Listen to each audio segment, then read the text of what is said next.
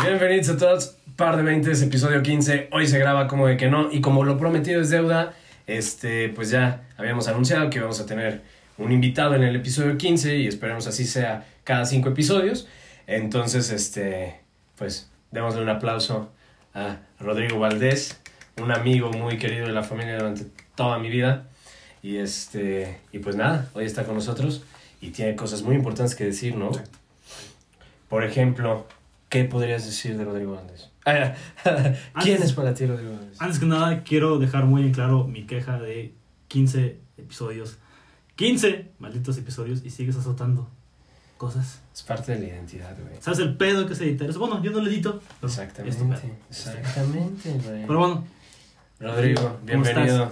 Muchas gracias, muy- muchas gracias chicos por invitarme. Realmente eh, soy eh, un seguidor del programa desde el primer capítulo. Eh, realmente, Qué, vergüenza. Sí, No, qué no, vergüenza todo- que desde el no somos los mejores tiempos. no, todo lo contrario. O sea, de verdad lo me sacó de muchos momentos eh, tristes. Ah, en, en ese momento cuando empezaron trabajaba en una oficina y su programa realmente me ayudaba a soportar esos eh, momentos que parecían interminables, ¿no? Entonces, está bastante chido lo que hacen, me ha, me ha gustado mucho y realmente me siento como muy privilegiado y honrado de ser el primer invitado en, en Sí. su programa. Y espero que tenga muchísimos programas y que pueda volver a ser invitado en No, claro, sin duda alguna, sin duda alguna. Pero- Pero bueno, más que nada, no está invitado aquí nada más y únicamente por ser mi amigo de toda la vida, sino también porque así tiene una trayectoria y ha estado muy acercado al cine eh, por distintas situaciones. Como bien mencionabas, no, no estudiaste cine ni mucho menos, simplemente ha sido un acercamiento meramente natural y por el gusto y la pasión de hacerlo, ¿no? ¿Cuál Tarantino? ¿Cuál Tarantino? así. Así, Fue Ah, igualito. Así. No lo pude haber dicho mejor. Tarantino veracruzano. Eh, pues bueno, antes que nada, has sido fotógrafo, has, has producido videoclips, has grabado videoclips, ¿no? Nos comentabas.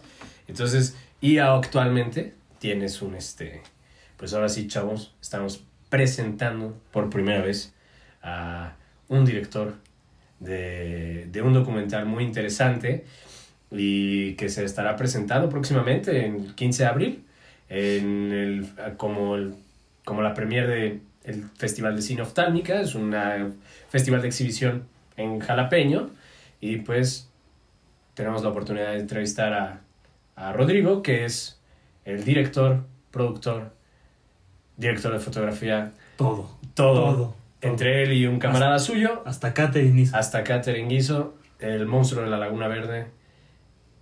Gran documental. Hemos tenido la oportunidad de escrinearlo un poco. Por, por- gracias, gracias neta por la oportunidad de, de dejarnos verlo.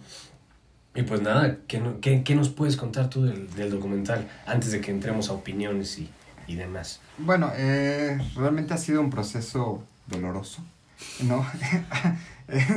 Como parte. todo el cine. Como todo el cine, Sí. sí, realmente, eh, a pesar de que no estudié cine, no estudié una carrera de cine, sí estudié cine, pues, o sea, me he dado la, el trabajo de leer muchos libros de cine, de estar en muchos cursos de cine, he tenido la oportunidad de conocer a grandes maestros como Everardo González, ¿no? De tomar talleres con él, eh, o sea, una serie de cosas que, que me han ayudado a seguir esta trayectoria de, de producción, ¿no? Eh, y bueno, nada, hasta este punto he hecho varios cortometrajes, eh, estuve en la en el periodo de red de polos audiovisuales de IMCINE, donde hicimos el primer eh, polos audiovisuales veracruzano, que nos fue bastante bien, y de pronto, pues algunos trabajillos por ahí, ¿no? Eh, también nos metimos a la videodanza, que no es un tema muy visto, no, realmente no es algo concurrido en el cine, O tan consumido. ¿no? no tan cons- no, para nada consumido. y otras cosas, ¿no? Y por fin, después de muchos años de trabajo, pudimos hacer nuestro primer largometraje, ¿no? El monstruo de la Laguna Verde. Un trabajo al que le tenemos muchísimo corazón, ¿no? Aparte que es, un, es una problemática social que creo que debe ser como visibilizada. eh, Se ha perdido a través de los años. Eh, o sea, perdido. la temática se ha perdido a través de los años. sí. Porque sí fue tema en su momento, pero sí el tiempo lo ha, lo- no le ha hecho un favor al, al tema y pues sí, el documental creo que sí es importante por eso. Claro. Y también porque justamente el personaje principal enmascara, literalmente, pues la lucha social del pueblo, del pueblo hacia la defensa del territorio. O sea, una cosa para nosotros importante en el documental no era tanto como el tema, o sea, Laguna Verde, sino lo que hay detrás, que es justamente la lucha por, por el territorio. O sea, para nosotros era un tema más importante y creo que en el trabajo se ve constantemente ese tipo de cosas, ¿no? No quiero hacer spoilers, pero se nota después, ¿no? En la última parte de la película que hay otro tipo de situaciones que van detrás de todo esto, ¿no? Entonces, pues nada, o sea, creo que sí ha sido como un trabajo tortuoso, como les digo, pero ha sido bastante... más que tortuoso, o sea, yo diría, y, eso lo, lo, digo también después de ver el, el, el documental y de platicar un poco contigo tras bambalinas, justamente todo este proceso de qué tan complicado o fácil o laborioso fue, más que tortuoso yo creo que fue completamente artesanal. O sea, de cero, literalmente irlo moldeando, digo, tú nos dirás mejor si sí o no, pero literalmente ir moldeando el guion o la edición y también un poco la idea. Y por ejemplo, uno de sus personajes, que, que hablábamos un poco, era eh, Silverio.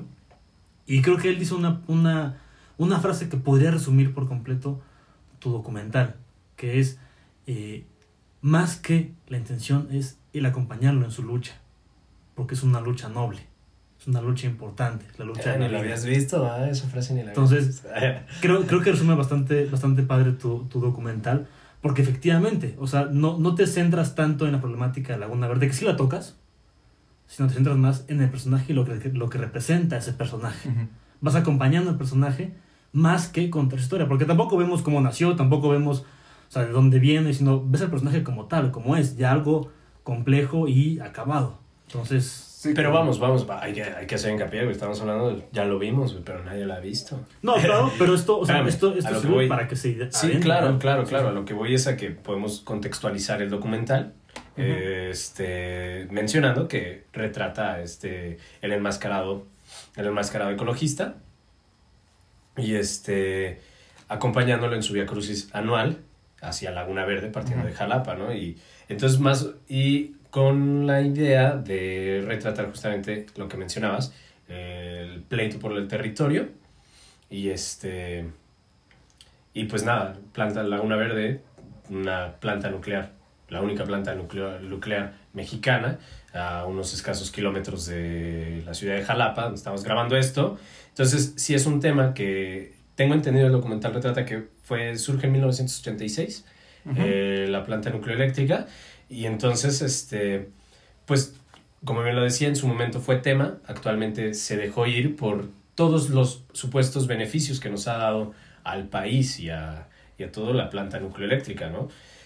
Entonces, pues más o menos de eso va y de eso busca retratar el documental del monstruo de la Laguna Verde, que pueden ponerse al tanto con cómo va a ser la cuestión en oftálmica, que también nos podrías comentar cómo va a ser la premier, si va a ser presencial, si va a ser híbrida, va a haber qué show, cómo va a ser eh, la ruta de esto. Claro, eh, justamente estamos, eh, se está viendo que se va a hacer en la Galería de Arte Contemporáneo y va a haber una inscripción por línea, ¿no? Donde van a dar los boletos, es cupo limitado, es gratuita la entrada, pero sí hay un cierto límite de personas por toda esta cuestión, cuestión de la contingencia, ¿no? Podemos dejar el link, ¿no? Aquí para ver cómo esta cuestión de entrar a poderla ver en línea tal vez. O... Sí. Ok, ok, perfecto. Dejamos aquí eh, la forma en que se puedan como entrar, ingresar y registrarse para poder eh, ver la película, ¿no? Sí tienen que hacerlo rápido porque es cupo limitado. 30 personas, nos comentabas. 30 personas, es un número que realmente muy bajo. Me hubiera gustado tener otro tipo de presentación. Creo que a través de redes se ha dado muy bien la difusión. Mucha gente se ha enterado del documental y creo que si hubiéramos podido llenar una sala fácil de 100 personas, pero lamentablemente también por cuestiones sociales creo que el documental ya tenía que salir. Se tenía que dar información sobre lo que está pasando. Pero sí, no deja de ser lamentable que, bueno, hubiera que hubiera habido más personas, ¿no? Más público. Ya, con el futuro se van a ir dando más presentaciones eh, para que justamente las personas puedan llegar Sí, para claro. alcanzar esta información. Que no se trata solamente de la película, que creo que tiene su mérito como película, sino también de la información que, que trata de, Que ofrece, ¿no? de ofrecer. Sí. No, y aparte, como comentas, es algo, es algo, o sea, entendemos que es, es un número bajo, o sea, 30 personas es que más quisiéramos llenar toda una sala con nuestro primer largometraje, pero es más que nada un poco simbólico, ¿no? Porque, digo, entendemos que Oftalmica está muy arraigado, por ejemplo, aquí a cierta parte de, de la comunidad artística de Jalapa también. El propio, o sea, tiene mucho simbolismo que el estreno del documental sea aquí mismo en Jalapa, porque es un, es un documental muy regional, muy, muy bien hecho, pero efectivamente como muy regional eh, y aparte muy, muy personal. O sea, muy, muy de la ciudad, muy de la región, que muchas partes del mundo pueden empatizar con el tema porque... Bueno, la planta nuclear eléctrica nos afecta a todos, o nos Sí, apoya a o sea, todos. claro, claro, o sea, Sí. nutre a todo el país, pero en sí el tema, yo- al menos yo sí lo sentí como un tema muy, muy, muy personal, ¿no? Pero también entiendo que estoy un poco contaminado de, de conocer un poco dónde se grabó, de conocer la historia, que lo tenemos a menos de una hora, pero es algo con lo que la mayoría del país puede empatizar sin ningún, sin ningún problema. Sí, es un tema bastante lo que tú dices, realmente. está, está Lo que marcado. dijo él. Claro, lo que dice Rubén, sí, todo lo que ustedes dicen. Como examen, ¿no? Si quiero esa respuesta. Eh, sí, o sea, realmente sí es, es muy regional el, el documental. Y por eso mismo, bueno, yo, por ejemplo, yo trabajé en Oftálmica, ¿no? Y le tengo mucho cariño al, document- al festival. Eh, se me hace un festival muy bonito, se me hace un festival que no es eh, apreciado como debe ser, porque realmente trae material, eh, trae Muy bueno. productos que no se van a encontrar de ninguna otra forma. Es la única forma de encontrarlos. Y son productos muy, muy buenos. O sea, que se pueden comparar y que podrían estar en cualquier festival del mundo. Pero que lo que estamos hablando detrás de cámaras, o sea, a veces tiene que ver con otro, con la Políticas. producción, con políticas de distribución, con una serie Claro. de cosas que van más allá de la calidad del producto, ¿no? Entonces, es muy buena, es una muy buena ventana de oportunidades para justamente que estos productos eh, salgan al aire y que las personas puedan verlos. Entonces, para nosotros fue como muy importante que el festival haya nos haya elegido a nosotros como la pues la presentación Del inaugural, festival, ¿no? sí, ¿no? Sí, claro. Entonces, Estelar. la presentación estelar, entonces es es súper, súper importante, súper chido. Justamente el- lo que dicen, el, el personaje es súper jalapeño, ¿no? Súper veracruzano. No mucha gente la conoce, pero muchas personas también sí la Pero sí, conocen. o sea, tantos Sí, como lo conocen como los que no. Exacto, entonces, pues sí era súper importante que estuviera aquí, que el primer, como la primera presentación fuera en Jalapa, se me hace muy romántico, se me hace muy chido, y más para un proceso que realmente sí ha sido, como dice Rubén, muy artesanal. Eh, realmente lo que decía al principio, el director, el productor, parece un chiste, pero parece un meme, pues, ¿no? Meme de, de, de estudiante de Muchos cine. estarían muy orgullosos pero- de eso y muchos lo verían como ese reto, ¿no? Porque hay muchos directores ya muy, muy top actualmente que es como de, no, sí, yo la dirigí, yo la escribí, yo la producí y, y están muy jacteados de eso, ¿no?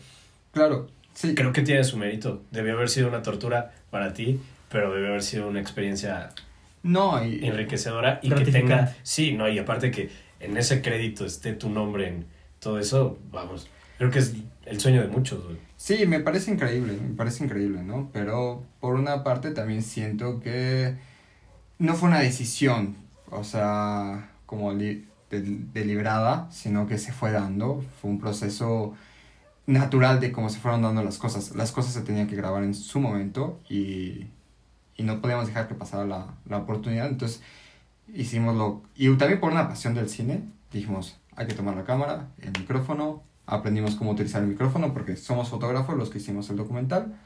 Se ve. Sí, Sí, se ve. Sí, ¿verdad? O sea, Sí. se ve en, el- la fotografía del La estética. Gracias. La estética, sí. y Sí, la sí. falla de... No, y el mal audio. El audio por acá, sí. Claquetas. No, bueno, o sea, no, creo que es bastante rescatable. O sea, sí tuvimos ayuda de, de un sonidista en algún momento, pero... No, yo lo dije de la buena manera. Sí, sí, o sea, gracias, en, la- gracias, en la- sí. en el buen sentido, ¿no? No así como, no, sí se ve que lo hicieron con las patas. No, no, no, no, fue en el buen sentido.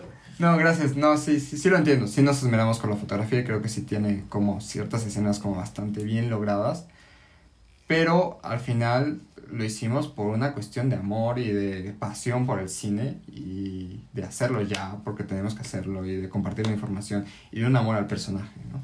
No, pues sí, güey, la neta sí está muy chido y se agradece mucho en el producto en general que este que el amor que tuviste al hacerlo y, y tú y tu colega y entonces la neta es que sí sí sí se nota, sí se nota que se hizo con ganas y se hizo con con amor y todo, pero antes que nada quisiera que me dijeras cómo se llama tu colega.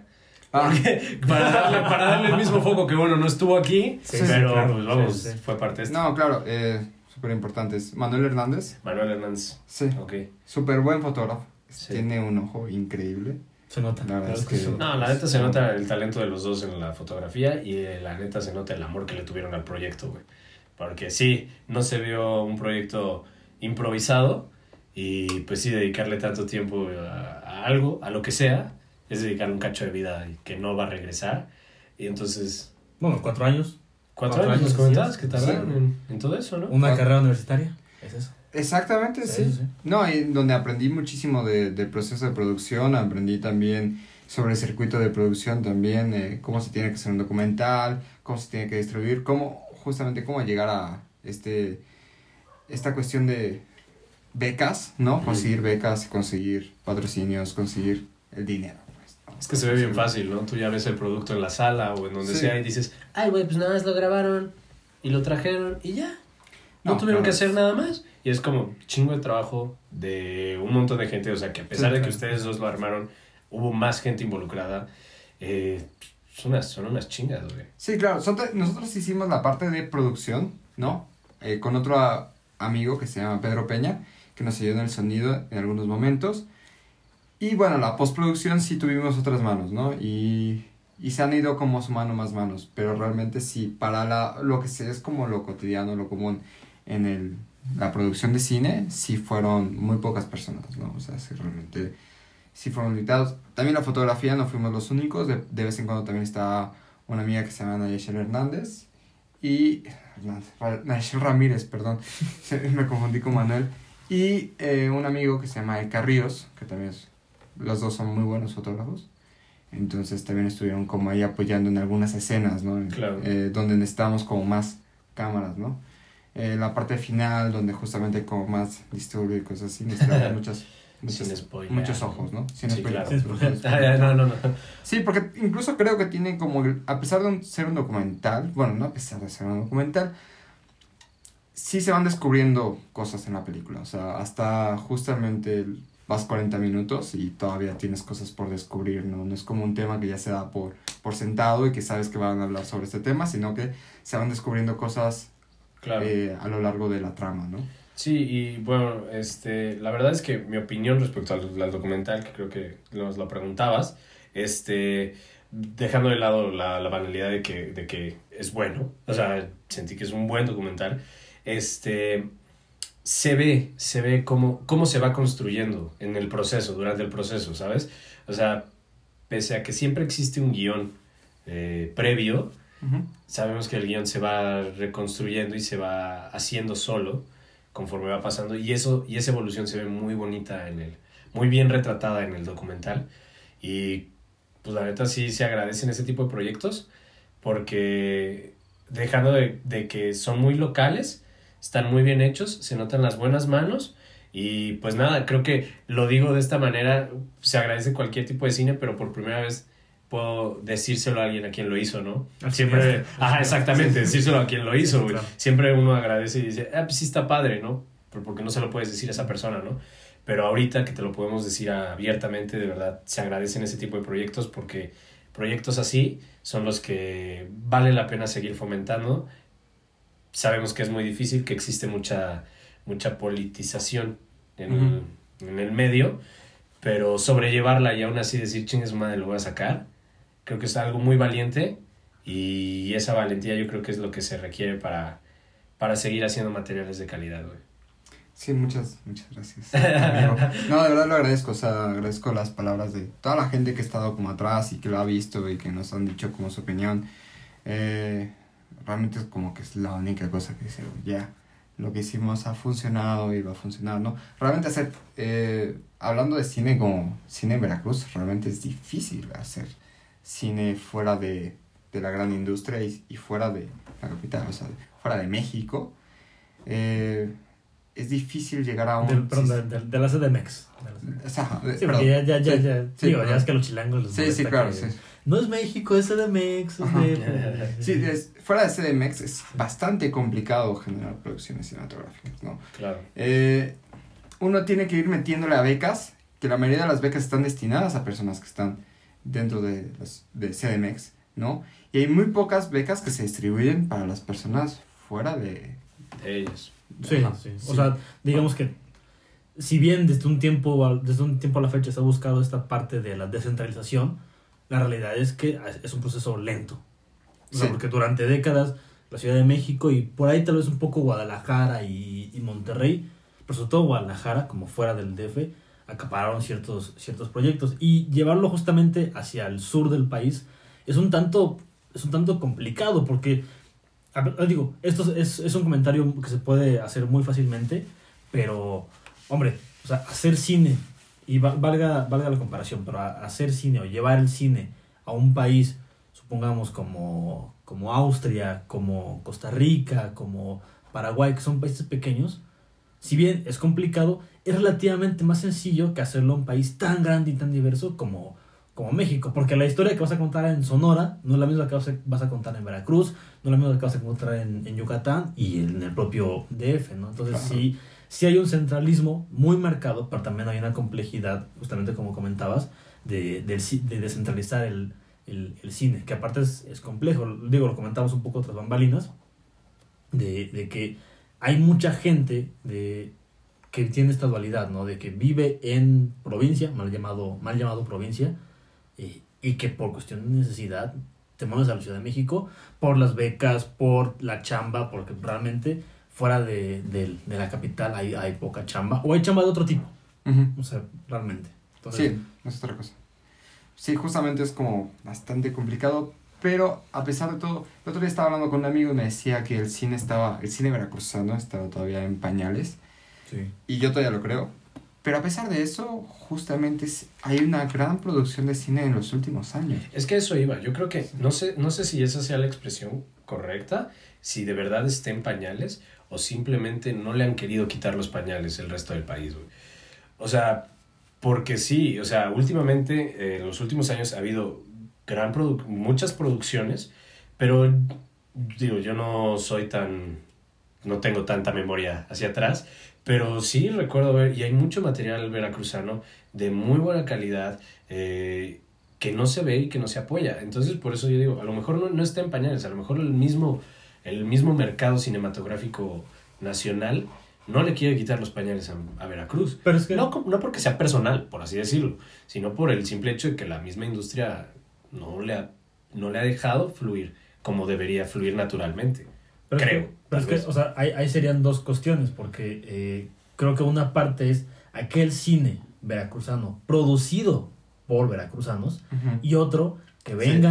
Eh, chilangos o, Ah, o bueno, sí, capitalinos o extranjeros a tomar Veracruz Sí. como una Sí, sí, locación. Pues, Mel ejemplo, Gibson vino acá, güey. Exacto, porque por ejemplo Veracruz es uno de los estados donde más se filma. Sí, Sin claro, embargo, sí. son producciones externas que no Sí. siempre contratan a veracruzanos Exacto. para sus filmes. Eso creo que habría Sí. que hacer esa diferenciación. Sí, Yo- sí, sí, estoy de acuerdo. Yo pienso lo mismo, o sea, justamente o sea, ha habido producción, pero de hecho creo que el primer, y le- antes les decían vistas, o sea, justamente cuando llega el cinemató- cinematógrafo a México, estaban como estas cuestiones de, y así les decía, ¿no? Las primeras grabaciones eran vistas, ni siquiera eran como películas como tal, eran simplemente avistamientos de la vida cotidiana. Creo que la primera vista es en el puerto de Veracruz, o sea, el primer registro cinematográfico es en el puerto, y desde ahí Veracruz siempre ha tenido historia del cine, pero justamente es así. La producción es viene de México o viene del extranjero, o sea, de CDMX o viene del extranjero. Y no, no es una producción que se genera aquí. En cambio, lo digo porque en los últimos años tiene mucho tiempo que se han producido cosas, pero es una es realmente tan pequeño el número.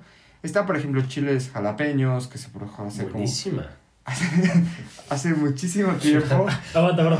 Estamos, estamos de acuerdo que todo el mundo la vio. Sí, todos sea, los jalapeños. Es- es- está en el iceberg jalapeño, ¿no? El, el- ver el, El chiles Claro, o sea, Digo, todos los... para, para, quien no, para quien no ha visto la, la película, es una película ya más o menos viejita de, Sí, de, de aquí de Jalapa, en donde salía en, en aquel entonces una eh, diputada de nosotros, entonces, ¿Y haciéndola, Kate del Castillo, no? ¿Sí era Kate del Castillo? no me acuerdo, pero el caso es que la diputada salía como tibolera. Entonces, realmente fue un escándalo porque aparte era diputada en, o sea, en ese momento que salió la película. Sí. no, yo no sabía. ¿No sabías? No, yo no Pues era sabía. curiosidad. Claro que vi chiles jalapeños, pero no sabía el. O sea, es que por eso fue, fue famosa, porque era la diputada en turno bailando un tubo en Órale. Sí, Era una güey. película. Qué loco, qué loco. Sí, No, sí, sí. pues, y, y aparte, y aparte, perdón, la película fue eh, dirigida, producida, editada por uno de aquel entonces eh, miembros más destacados de la industria este, fílmica, ¿no? Que tiempo después fue maestro de la Luis Buñuel, Escuela Ajá. de Cine de aquí de Sí. Jalapa. Entonces, por lo mismo, o sea, que lo hiciera este, esta vaca sagrada, el cine veracruzano y jalapeño, y con esta diputada, puta, era titular en cualquier periódico. Pero, y luego tiene otra producción este, esta persona, ¿no? Yo no sé el nombre del director, la verdad lo desconozco. Yo, yo tampoco, la verdad. no Ah, como que he pedido también como tal. Es como que esas cosas que no te interesan. ¿no? Es como, viste chiles jalapeños y ya no te interesa nada más. Sí. Fue, fue incómoda de ver. Creo, creo que Sí, tiene otra sí. creo que tiene otra producción, justamente. Y después se viene, por ejemplo, Tlamatinides de André Andrade, una producción, un largometraje. Está, está también justamente. Creo que un documental no se había hecho un largometraje de aquí de Veracruz, o sea, hecho por veracruzanos, pues. Y, y justamente creo que el primer documental es de Muriel Escalera, eh, que hace Toro entre Aguas, que es una película. Yo no he tenido la oportunidad de verlo. Creo que va sobre la, la tradición de, la, de Tlacotalpan, del calendario. Candelaria. ¿Cómo se llama? Candelaria. Candelaria. Y, y está nuestro largo también, ¿no? Y de pronto yo sé que el próximo año se viene otro largo de, de un amigo, ¿no? Que es bastante talentoso. Que creo que el chico no es de, de aquí, de Veracruz, pero la producción es veracruzana. Entonces, de repente, lo que no ha pasado en casi 100 años, pasa en muy poco tiempo. ¿no? Entonces, creo que la producción eh, en, en cine veracruzano, si bien está en pañales, eh, está en pasos también eh, súper acrecentados de, De producción. de Sí, porque o sea, de, un, de un tiempo a la fecha han crecido todas estas eh, productoras independientes tratando justamente de, de atacar este problema, de hacer cine veracruzano por veracruzanos, lo que comentamos hace, hace, un rato.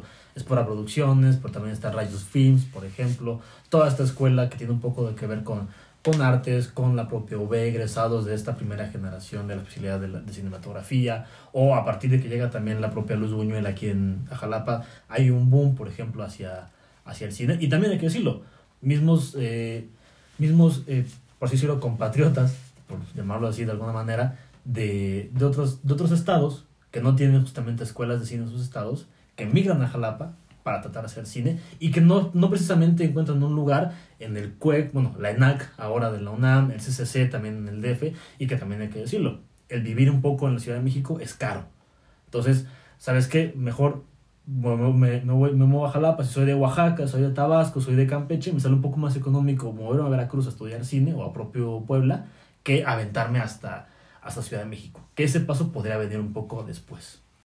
No, pues como bien mencionabas, güey, la verdad es que sí, sí, es un, sí es un show, todas estas cuestiones de, de producir cine eh, fuera de las grandes urbes en el país. Pero, pues, este, se puede. Lo demostraste tú, lo ha demostrado mucha gente, se puede, güey. Y eso es, y eso es lo, lo importante de todo esto. Así que, pues, no sé, de otra manera, No, ya, o sea, aparte, de, de por sí ya hacer cine es complicado, justamente por todo lo que hemos comentado, o sea, del proceso creativo, de, de, de que no es lo mismo hacer ficción que documental, eh, y aparte son justamente escuelas completamente eh, diferentes, ¿no? Y aparte con contextos diferentes. No es lo mismo hacer un documental eh, cuidando las distancias, por ejemplo, en la, en la frontera, México, ciudad, México, este, Estado de México, este, Estados Unidos, por eso. que tienes como un montón de historias pasando al mismo tiempo por la cuestión de inmigración que eh, en la selva de, de Chiapas, que también puedes tener un montón de historias, pero es público diferente, son historias diferentes, son enfoques diferentes. Entonces, digo, es, es, es un poco complicado. Yo además, o sea, antes de terminar el tema, yo además quería como dar mi, eh, mi punto de vista de lo que me pareció el, el, el documental, que ya comentaba Carlos hace, hace tiempo. Eh, yo sí sigo, sigo creyendo que es un documental muy artesanal, muy, muy, muy, muy, muy artesanal. Sí creo que es- tiene un nivel de, de producción, aunque tú dices que no, que lo grabaron con dos pesos y todo eso, sí creo que tiene un... Tú eres el peor juez de tu película, güey. Sí, honestamente. Sí, O sea, sí, es sí, realidad. sí, sí. O sea, No, me parece como, siento que también es una parte loable, pues, o sea, que, que hayamos invertido tan poco dinero y que hayamos conseguido un, un producto bastante... Es parte de la humildad. sí, sí, no, no, y aparte, o sea, es, es- yo creo que es un buen producto, muy, muy, muy producto. Se ve justamente un lenguaje cinematográfico detrás, un lenguaje pensado. Puede haber o no guion detrás, eh, eso ya solo tú lo sabrás, si es que lo hiciste realmente previo o se armó en, en, en la edición, que aparte es, es parte del documental. De hecho, es una, es una de las mayores eh, problemáticas que presenta el documental. ¿Qué haces? ¿Primero el guion o, o lo, editas, lo editas hasta el final y ahí armas la película? Pero en general creo que es un, es un muy, muy, muy buen resultado. Y aquí sí, eh, a mí me cuesta un poco desprenderme de, de este sentimentalismo regional que tengo.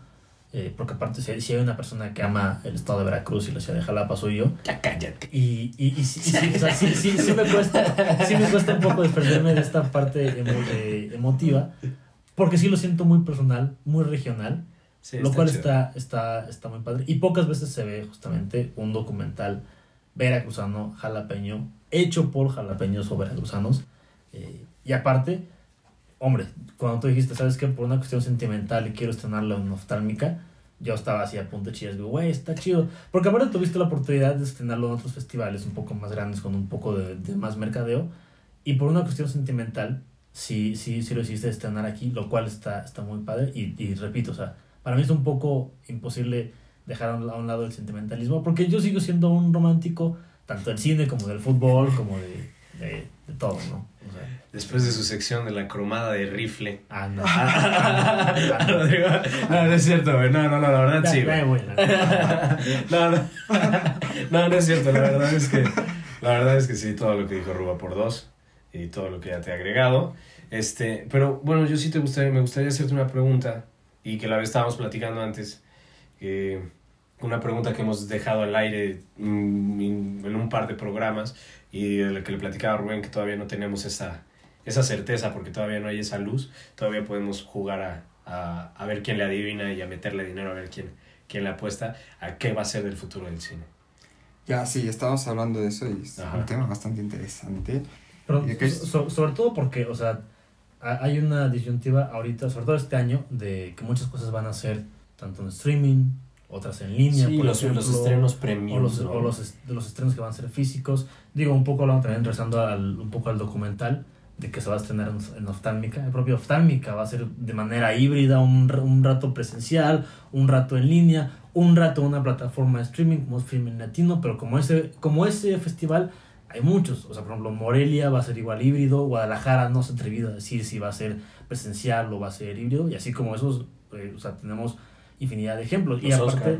los Oscar también, o por ejemplo, estrenos que la, la semana pasada comentamos el de Justice League, que fue un madrazo de estreno en streaming, eh, cosa que otras películas intentaron y que les fue de la chingada, y que películas que han intentado estrenar en, en físico, o sea, en También les va de la también les va de la fregada. fregada, pero es un poco acelerado por la, la pandemia, pero ya era una tendencia que sí, que no. O sea, ¿tú cómo ves? ¿Tú qué opinas del futuro del cine? Bueno, para, para empezar, ¿cuál es el futuro de, de todo en general? No, o sea, está como difícil. no, o Ya sea, no, no, en realidad lo pienso porque de pronto como que parece que la pandemia no, no, No va a terminar. ¿no?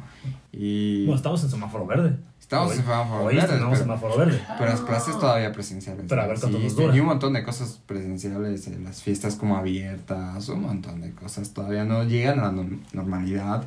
Y no sé si vamos a llegar como a ese punto de Ay, bueno, al que extraño. estábamos. Sí, yo también Antes. todo. Sí, todos extrañamos, ¿no? Y de pronto que parece que, que tal vez no lleguemos a ese punto, de pronto sí, de pronto es como, bueno, la pandemia va a pasar y todo va a volver a la normalidad. Y va a ser un mal recuerdo. Y va a ser un mal recuerdo. Entonces primero hay que ver si eso va, ¿no?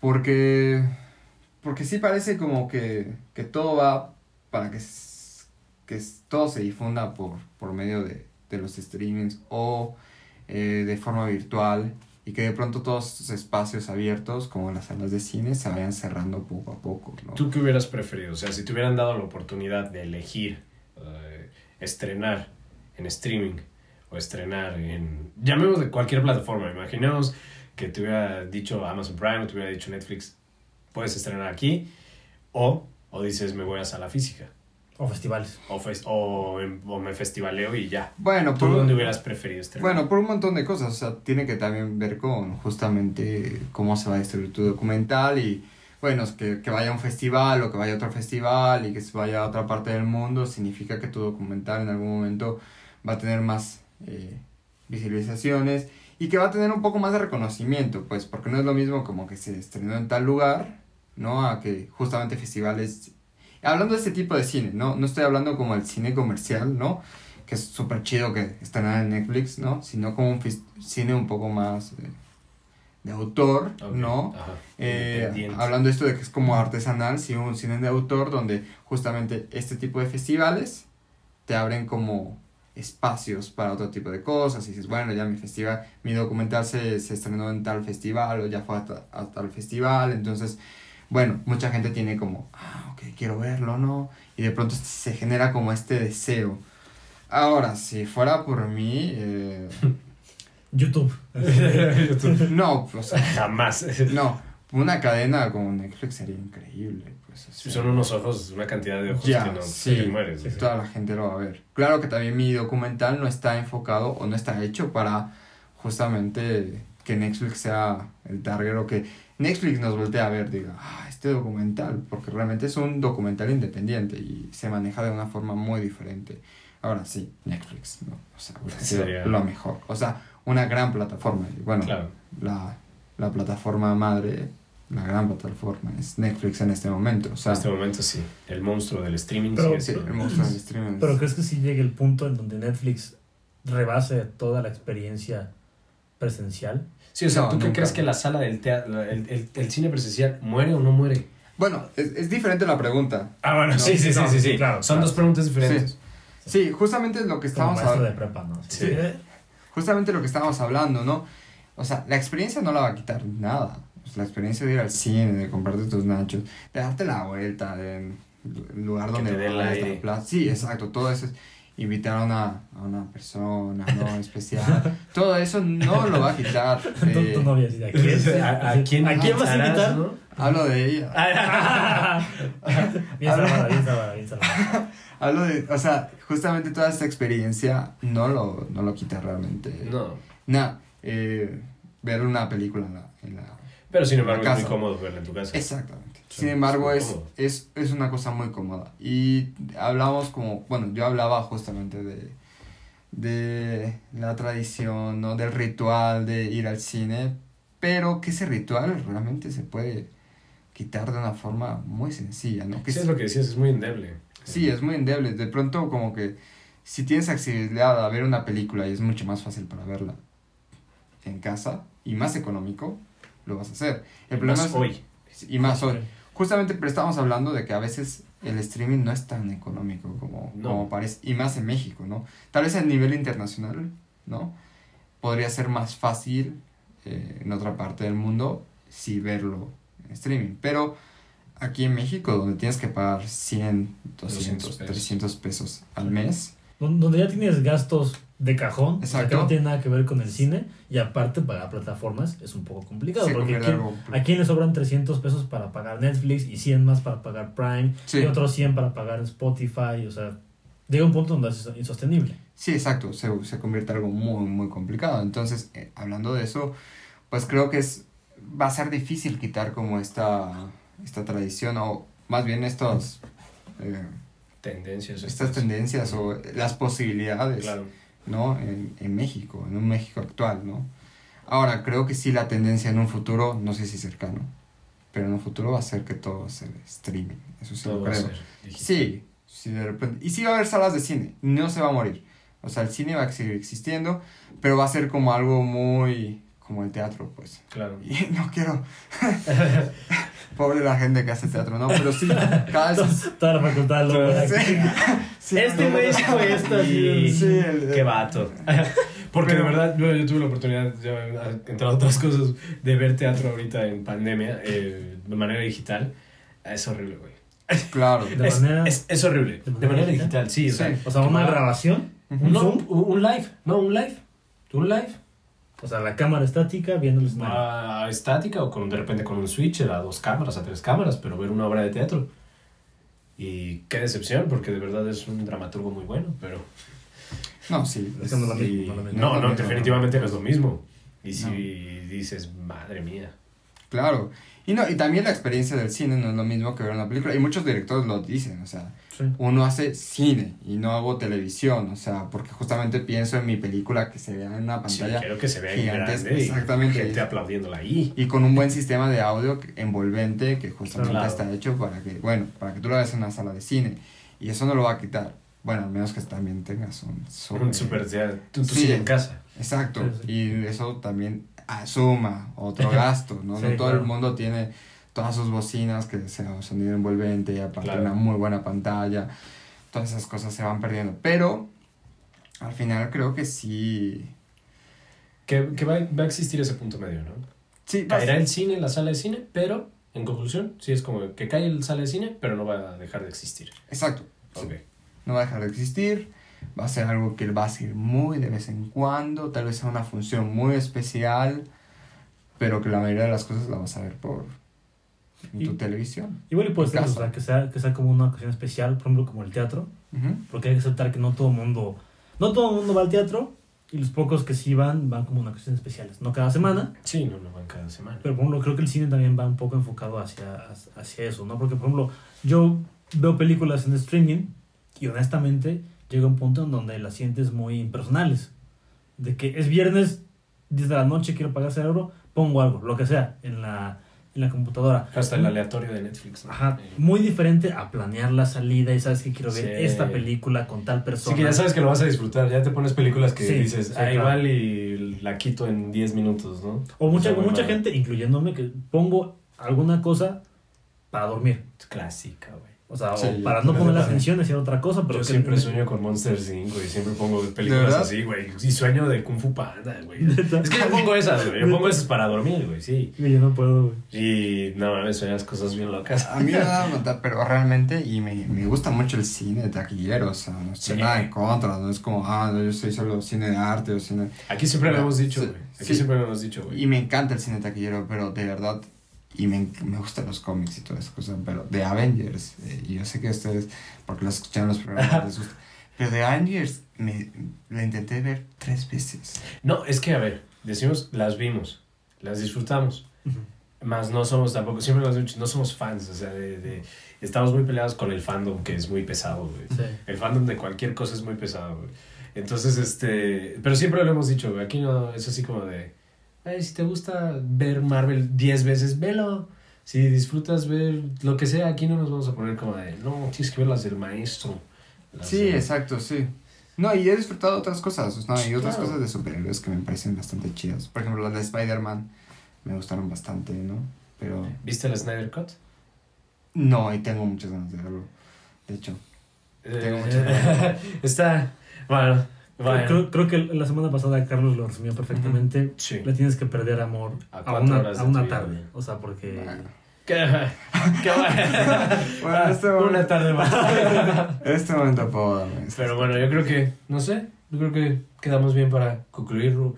Baldo, me gustaría mucho te agradecerte que hayas venido, que te hayas dado el tiempo, que hayas soportado las intensas horas que tuvimos platicando antes, las de grabación y todo eso con sus Hubiera estado debidas dificultades. interesante también grabar esos. Sí, los backstage estarían chidos. Si Ajá. quiere alguien entrar al servicio social aquí, Por favor, sí, Estaría estaría, bienvenido. Estaría chido. No va a ser remunerado, pero pues hay chela, hay buen ambiente. exactamente. Y Libre pues, de neta, muchas gracias por, por estar, por darte pues el nada. tiempo. Muchas felicidades. por Muchas tu- felicidades por Gracias, tu, gracias. por tu documental. Este, espero lo, en las ligas que Baldo nos, fa- no- nos facilitará puedan entrar y puedan disfrutar del docu del monstruo de la Laguna Verde.